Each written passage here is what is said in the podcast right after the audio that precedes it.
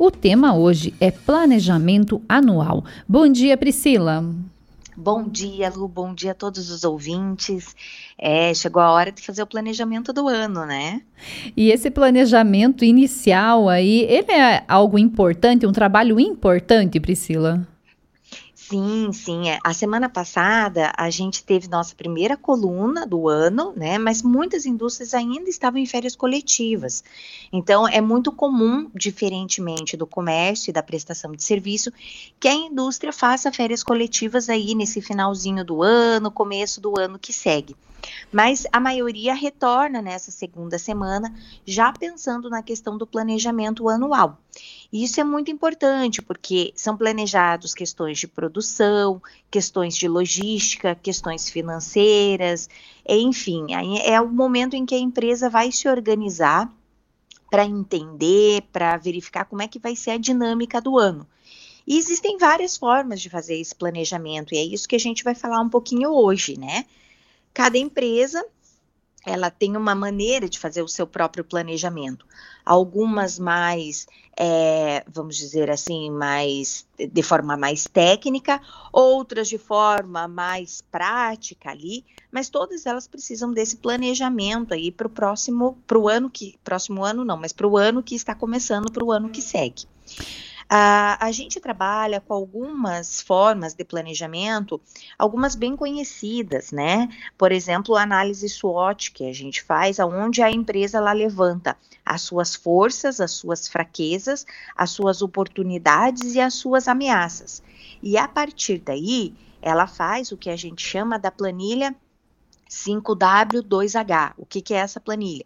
Ela vai estipular as metas que ela tem, colocando ali quando, onde, quem que é responsável, uh, fazendo uma espécie, inclusive, de um cronograma para o cumprimento dessas metas. Então, esse é um tipo de planejamento que é bastante conhecido e bastante aplicado nas empresas.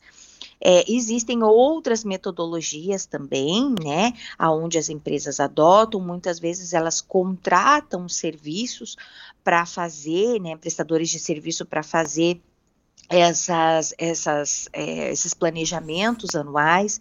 A gente tem algumas entidades que nos ajudam a pensar nessa forma de planejamento, é, como o próprio Sistema S. A gente tem isso feito pelo Senai, isso feito muito brilhantemente pelo Sebrae também, né? O Sebrae tem todo um programa que se chama Sebrae Tech, voltado aí para que a empresa é, volte para si, para dentro de si, se analise, coloque suas metas a que pretende chegar nesse ano e é, existe aí, né, metodologias para se entender qual é a melhor forma é, de colocar isso na forma de ações para que essas empresas é, trabalhem no decorrer do ano em busca dessas metas que pretendem atingir.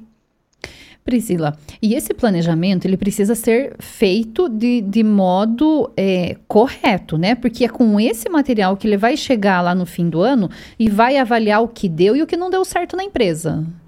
Exatamente.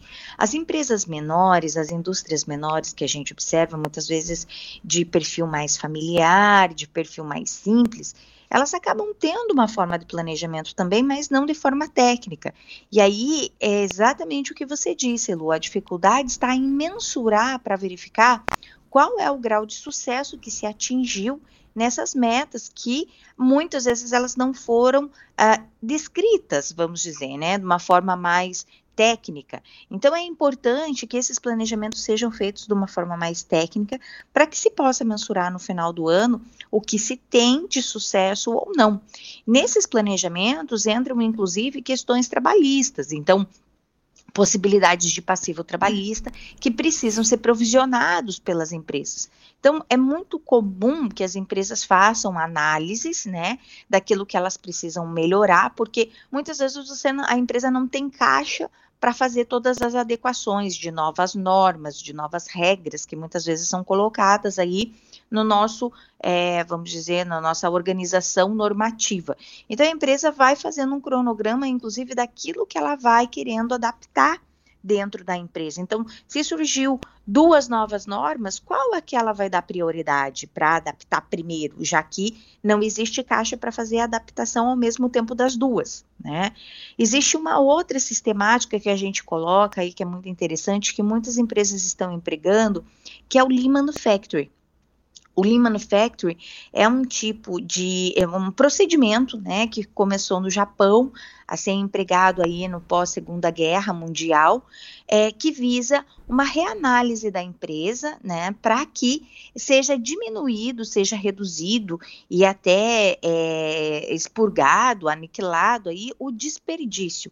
Então é feita uma análise dentro de todas as etapas de produção. Então isso é muito importante quando a gente fala em indústria, né, porque o, o cunho maior aí é a indústria da, da transformação.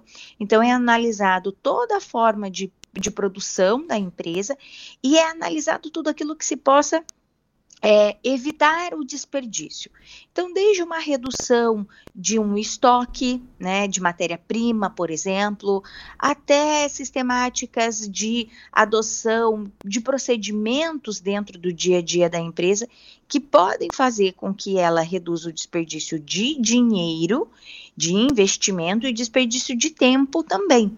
Então, esse também né, é uma, uma, um planejamento muito interessante das indústrias fazerem é, no começo do ano, pensando aí em realmente alterar a política de, de trabalho, mesmo porque o Lean Manufacturing acaba sendo uma, uma mudança de postura da empresa e de postura dos trabalhadores. É muito interessante quando a gente observa a implementação do Lean Manufacturing nas indústrias e o resultado que ela dá.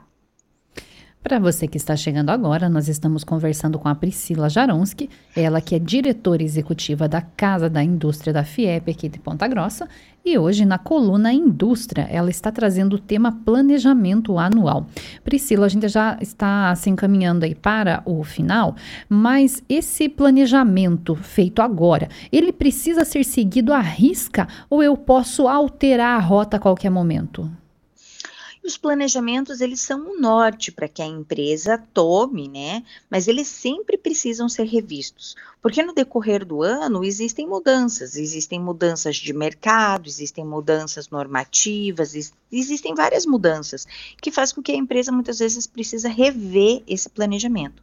Mas o importante é que quanto mais técnico ele for, quanto mais, vamos dizer, organizado ele esteja, mais fácil, inclusive, de você fazer as mudanças, né? Quando você tem ali um, um trajeto, né? Você está andando num navio, por exemplo, você tem um trajeto traçado de um avião, de um navio, é muito mais fácil você saber como mudar esse trajeto se você sabe qual é o trajeto original. Então, é importante que as empresas tomem um pouquinho desse tempo, né, que, que elas têm, porque muitas vezes a empresa já pensa direto na produtividade e não pensa eh, no antes, no como organizar essa, esse procedimento da produtividade. Mas é importante que as empresas é, tomem um pouquinho do tempo, que façam esse planejamento, que pensem também numa análise do clima organizacional da sua empresa, que é tão importante saber qual o grau de satisfação dos seus funcionários, o que, que pode ser melhorado. E o começo do ano é sempre uma época muito boa de se fazer esse tipo de procedimento. Priscila, obrigada pela sua participação aqui na CBN Ponta Grossa e até a próxima quinta-feira. Até semana que vem. Um abraço a todos os ouvintes.